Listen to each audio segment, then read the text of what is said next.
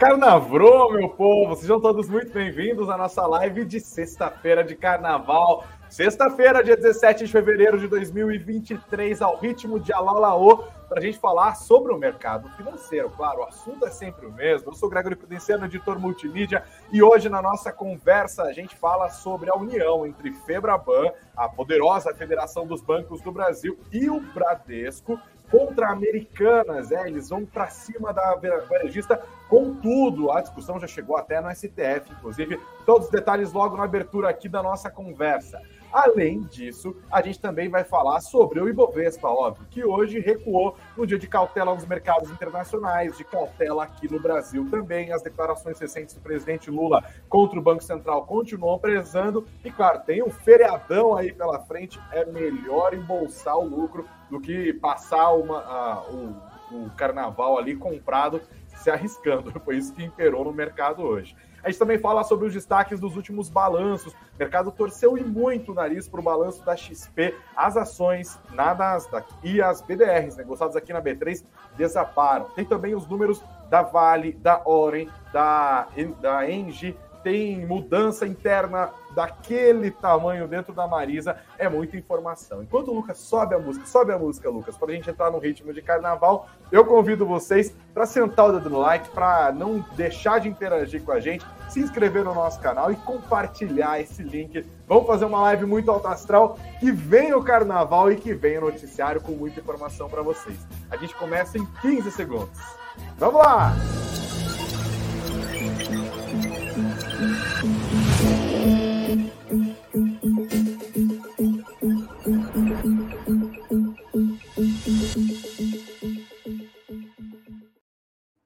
Tan, tan, tan. Eu quero saber o que vocês vão fazer no feriado, gente. É bloquinho? É ficar em casa com o pé para cima vendo TV? Vocês vão para a praia, vão para o campo, vão viajar? Já estão expulsando os parentes que chegaram em casa, estão acabando com sua geladeira. Qual é a sua situação nesse feriado de carnaval? É a pergunta que eu quero ver respondida aqui no nosso chat e também nos comentários dessa live, se você está acompanhando a gente depois. Se você está junto com a gente nas plataformas de áudio, não se esqueça também de curtir o nosso conteúdo e de seguir o perfil do Suno Notícias. E já vamos logo para o noticiário, né, gente? Febraban e Bradesco mirando firme ali na Americanas. A Federação Brasileira dos Bancos, a Febraban, resolveu aumentar a pressão sobre Americanas. Isso porque o Bradesco move um processo com o objetivo de ter acesso aos e-mails dos executivos e conselheiros da Americanas que foram trocados ao longo dos últimos 10 anos. Imagina a montanha de e-mail que eles estão tentando ali analisar. O que eles estão tentando fazer é uma produção antecipada de provas. Eles querem todos esses documentos para dirigir a sua ação judiciária contra a varejista. Inicialmente, a justiça concedeu ao Bradesco esse pedido de produção antecipada de provas, esse acesso aos 10 últimos anos de e-mails trocados entre conselheiros e executivos da varejista. Mas, porém, todavia, contudo, entretanto, embora, pois o ministro Alexandre de Moraes, do Supremo Tribunal Federal, acabou suspendendo essa decisão de quebra do sigilo dos e-mails, atendendo ao pedido da própria Americanas. O Alexandre de Moraes acolheu o argumento da defesa da varejista, que argumentou que há riscos de quebra de sigilos entre cliente e advogado dentro desses e-mails. Isso é proibido pela lei é, quando você realiza uma devassa nos e-mails de uma empresa, por exemplo. E aí eles estão argumentando agora que existem maneiras de entregar esses documentos para a justiça, como quer a defesa do Bradesco, sem que seja quebrado o sigilo entre os clientes e os advogados. Ah, não, e-mail de advogado não precisa, mas e-mail ali entre os executivos e conselheiros dessa última década, nós quer, nós está querendo ainda.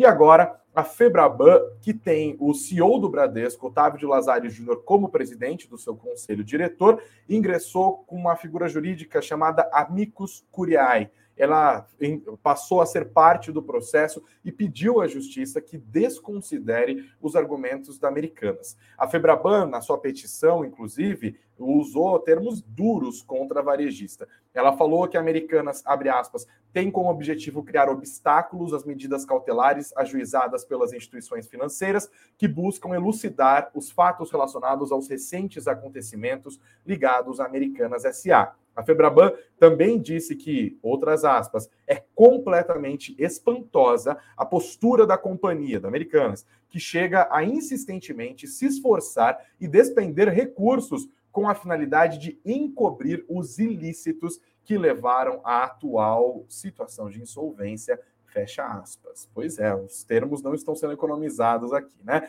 Americanas tem mais de 40 bilhões de reais em dívidas, está em recuperação judicial e todo esse transtorno aconteceu depois que a empresa informou ao mercado ter descoberto inconsistências contábeis da ordem de 20 bilhões de reais, isso lá no dia 11 de janeiro rapidamente o caldo entornou na relação entre Americanas e os seus credores. Aliás, falando em credores, o Bradesco está firme e forte contra Americanas, porque não à toa ele é o banco com maior exposição. Desses quase 42 bilhões de reais que Americanas deve, 5 bilhões e 100 milhões de reais são dívida da varejista com o Bradesco mercado, claro, segue prestando atenção nisso. Vamos dar uma olhada como que ficaram as ações dessas duas empresas. Os papéis americanas hoje recuaram 4,10% e estão terminando a sexta-feira de carnaval em R$ 1,17. Ao longo de 2023, né? Estamos aqui no começo do ano ainda, mas dá para ver claramente o que, que aconteceu no dia 11 de janeiro, né? Quando o mercado foi comunicado dessas inconsistências contábeis de 20 bilhões de reais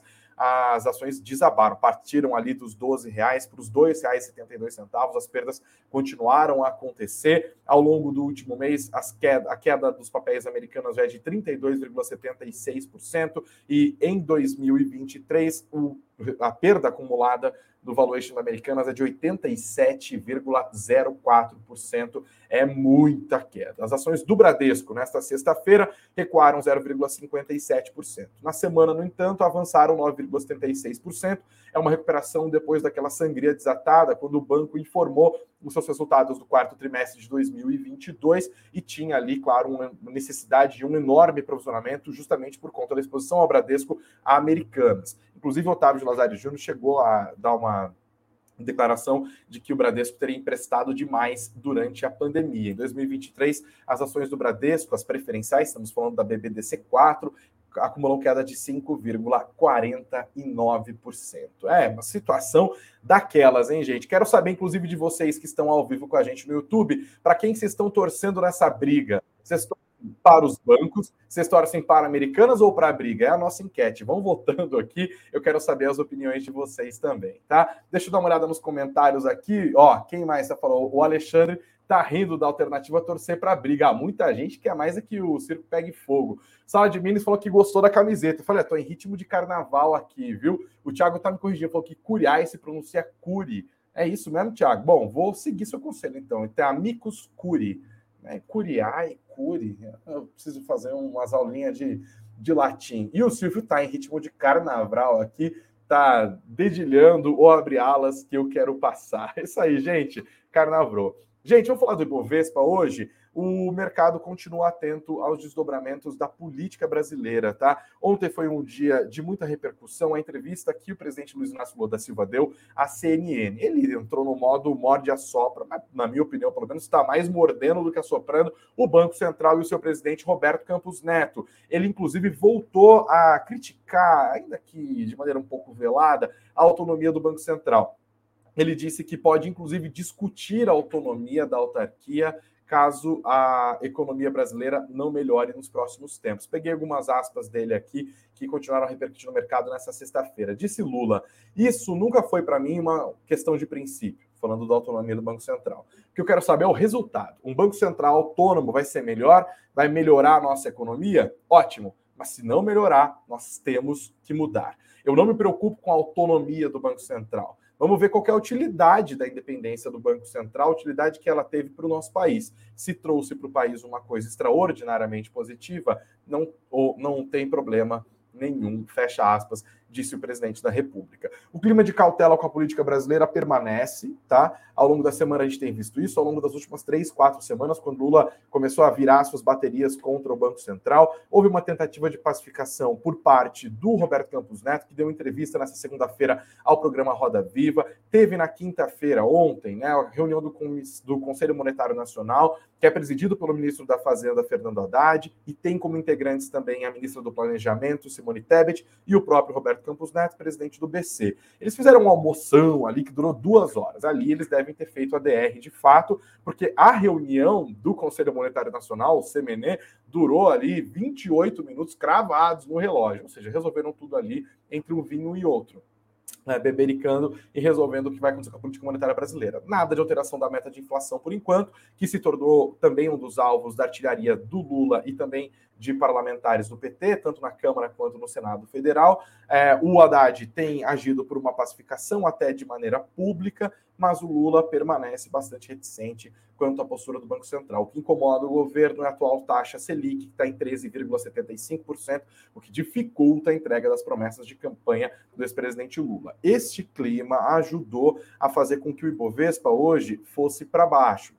não por causa das declarações do Lula em si, mas porque o clima de tensão ainda não se dissipou, né? Então a galera prefere passar o feriadão mais acautelada ali. Muita gente aproveita para fazer realização e tal, não passar esses próximos dias comprado, porque é Brasil e muita coisa pode acontecer. Além disso, dados econômicos recentemente divulgados nos Estados Unidos estão mostrando uma força da política norte da, da economia norte-americana um tanto surpreendente, o que acaba reforçando a expectativa de que o Banco Central deles, o famoso Federal Reserve, mantenha os juros altos por mais tempo. Aliás, não só manter a taxa agora, eles estão subindo essa taxa ao longo das últimas reuniões e devem continuar a fazer. Os dados recentes reforçam isso. A preocupação do Banco Central americano com a inflação é bastante grande. O próprio Jerome Powell, presidente da, autarquia deles, também é autarquia lá, nem sei como é o regime jurídico disso, é, do Banco Central deles, também tem expressado essas preocupações e os ativos globais nessa sexta-feira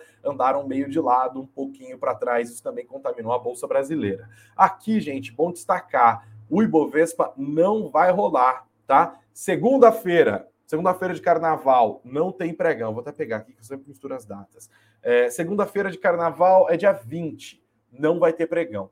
Terça-feira também não tem pregão, dia 21. Dia 22, quarta-feira de cinzas, tem pregão, mas é mais tarde, é só a partir das 13 horas. Portanto, inclusive na quarta-feira não vai ter morning call aqui no Suno Notícias, tá? Não tem muito o que falar, a gente vai partir do noticiário é, ativamente, vai ter a live das 19 horas normalmente, mas como o pregão só começa às 13 horas, não tem morning call, tá? No fim das contas, o Ibovespa fechou o dia hoje numa queda de 0,70%, encerrando aos 109.177 pontos na semana.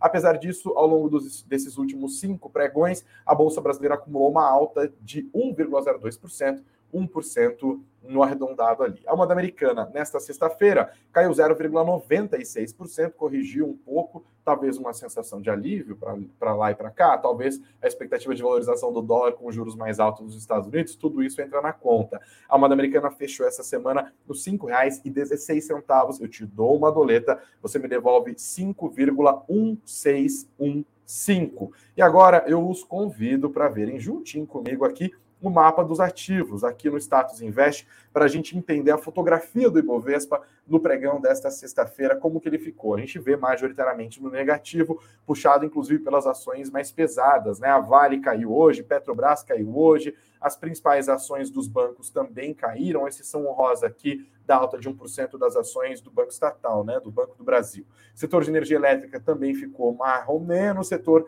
de siderurgia e metalurgia acompanhando a tendência da Vale aqui, todinho para baixo. O varejo também ficou meio dividido. Magazine Luiza, Vi Pets tombaram, mas Grupo Soma, acabaram avançando hoje. A Ambev subiu, será que é um bom, bom princípio de carnaval? 0,92% dos papéis da Ambev terminaram a semana cotados a R$ 13,20.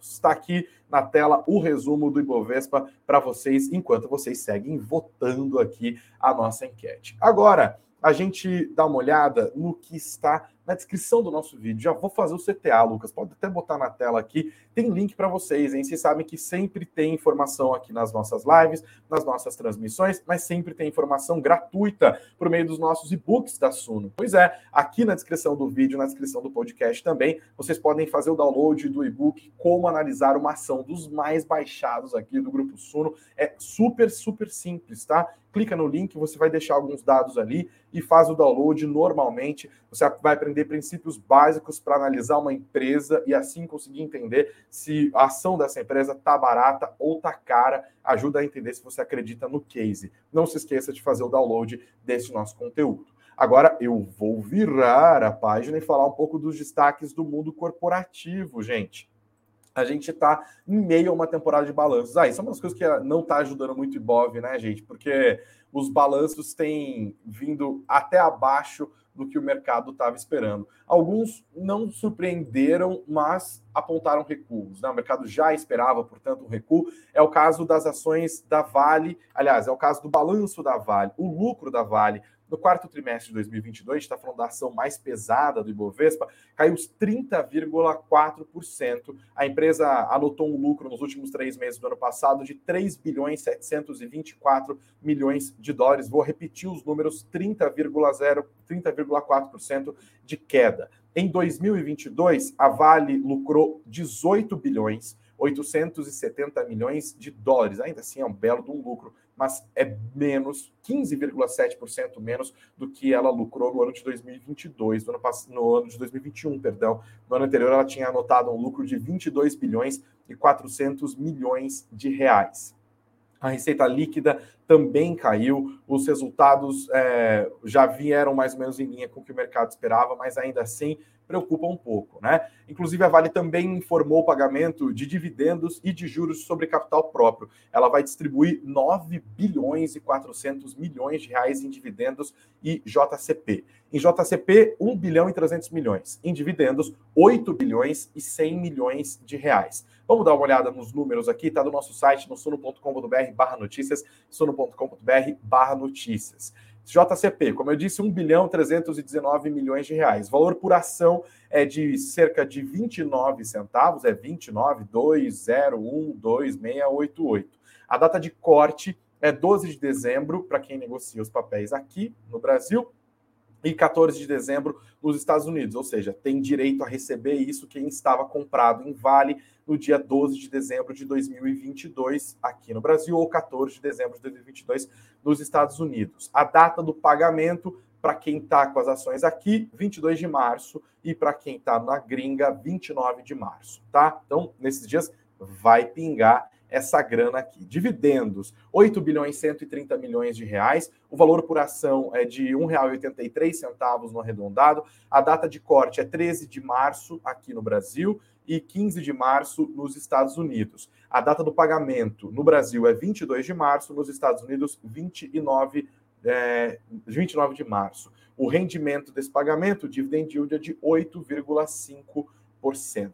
Beleza? Os papéis da Vale hoje recuaram um pouco, 1,5%, como a gente pontuou agora há pouco, R$ 87,85. Na semana, a Vale ainda assim acumulou uma alta, tá? 2,46% de alta, corrigiu aqui o número do Google, R$ 88,03 no fechamento da semana.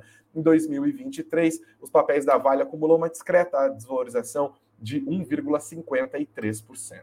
E se você quer ver análises desse balanço da mineradora, vem com a gente aqui na matéria do Eric Matheus Nery, que está publicada no nosso site, na suno.com.br.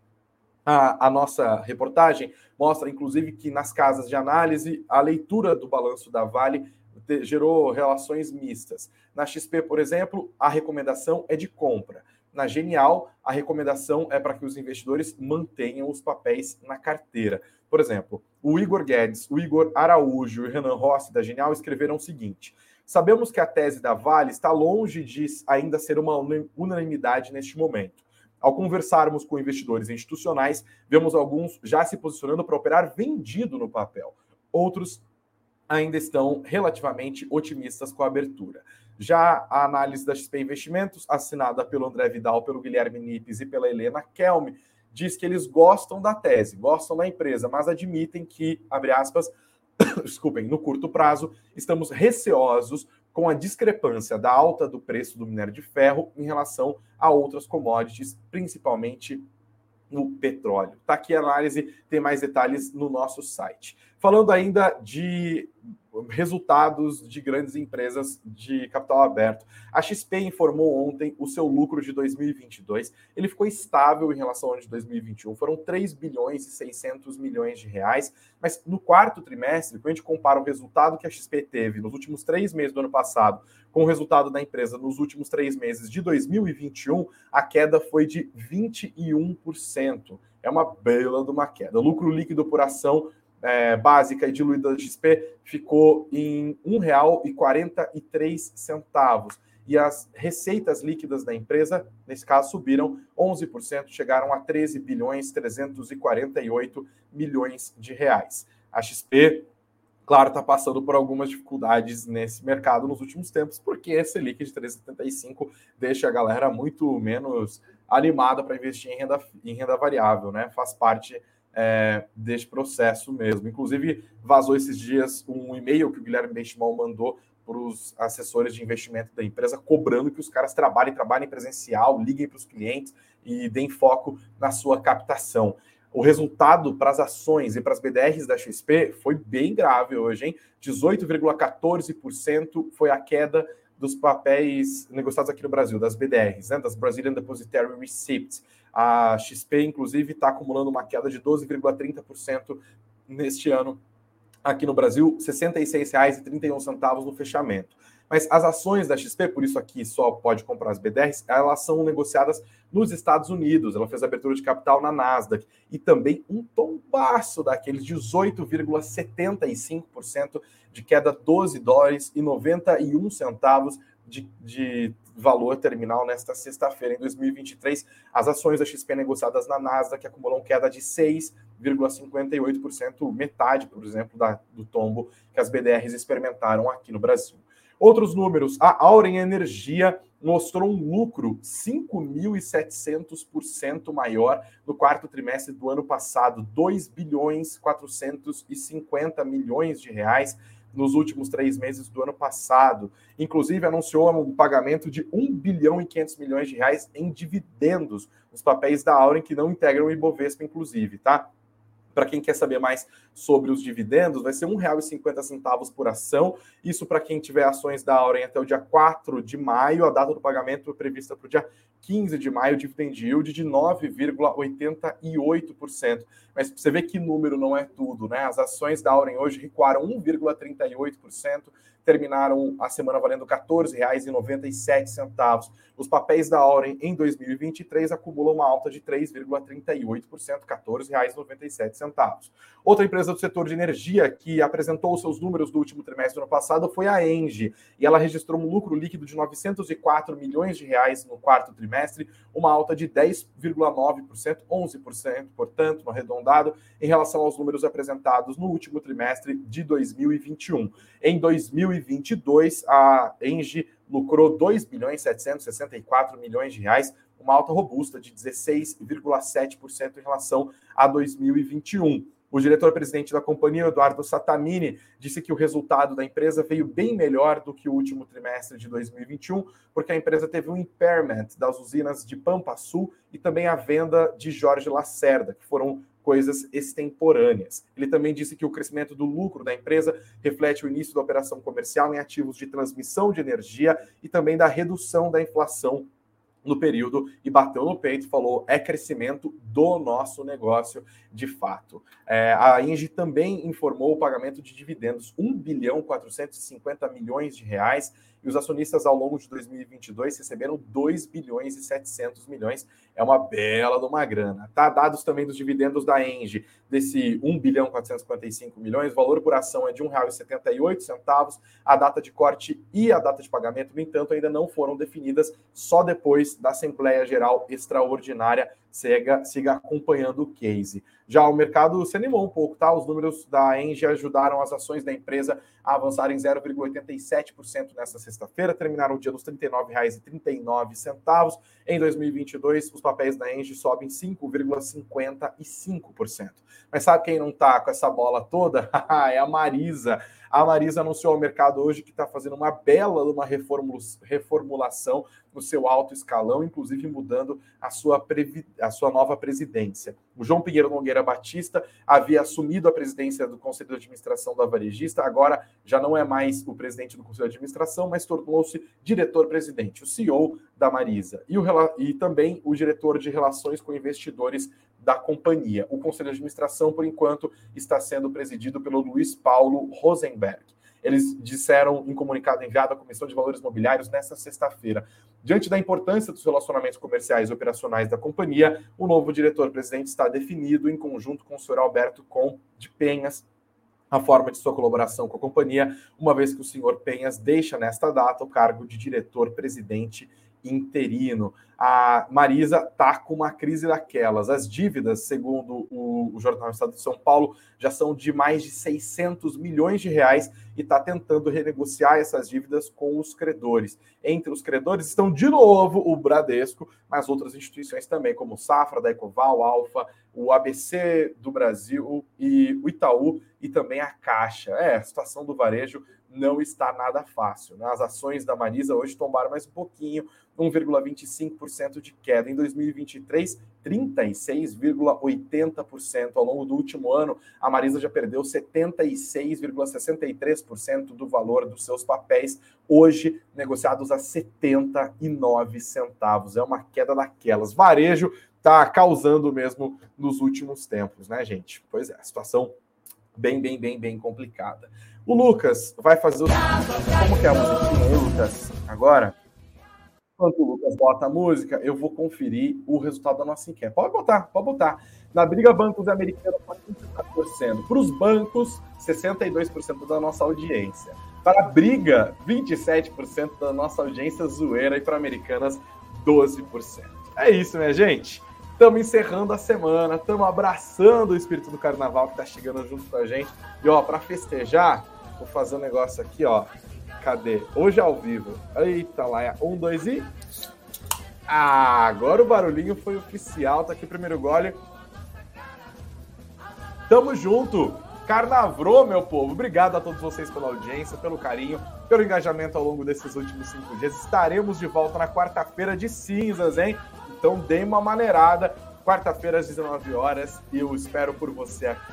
Não se esqueça, por favor, de sentar o dedo no like, de compartilhar o nosso link, de se inscrever no nosso canal caso você ainda não tenha feito isso, e também de dar uma olhada no link que está na descrição do nosso vídeo e também deste podcast. Um ótimo final de semana para vocês, um carnaval maravilhoso, com muita alegria com muito amor. Lembrando que não é não, tá? Sempre vamos respeitar as pessoas, respeita as minas, respeita as monas, respeita os manos. Vamos fazer um carnaval cheio de respeito e de alegria. Um ótimo descanso para vocês, boa viagem para você que está viajando, você que já viajou e está assistindo a nossa live em um outro momento, já com o chinelinho aí no, no seu pé, olhando para cima.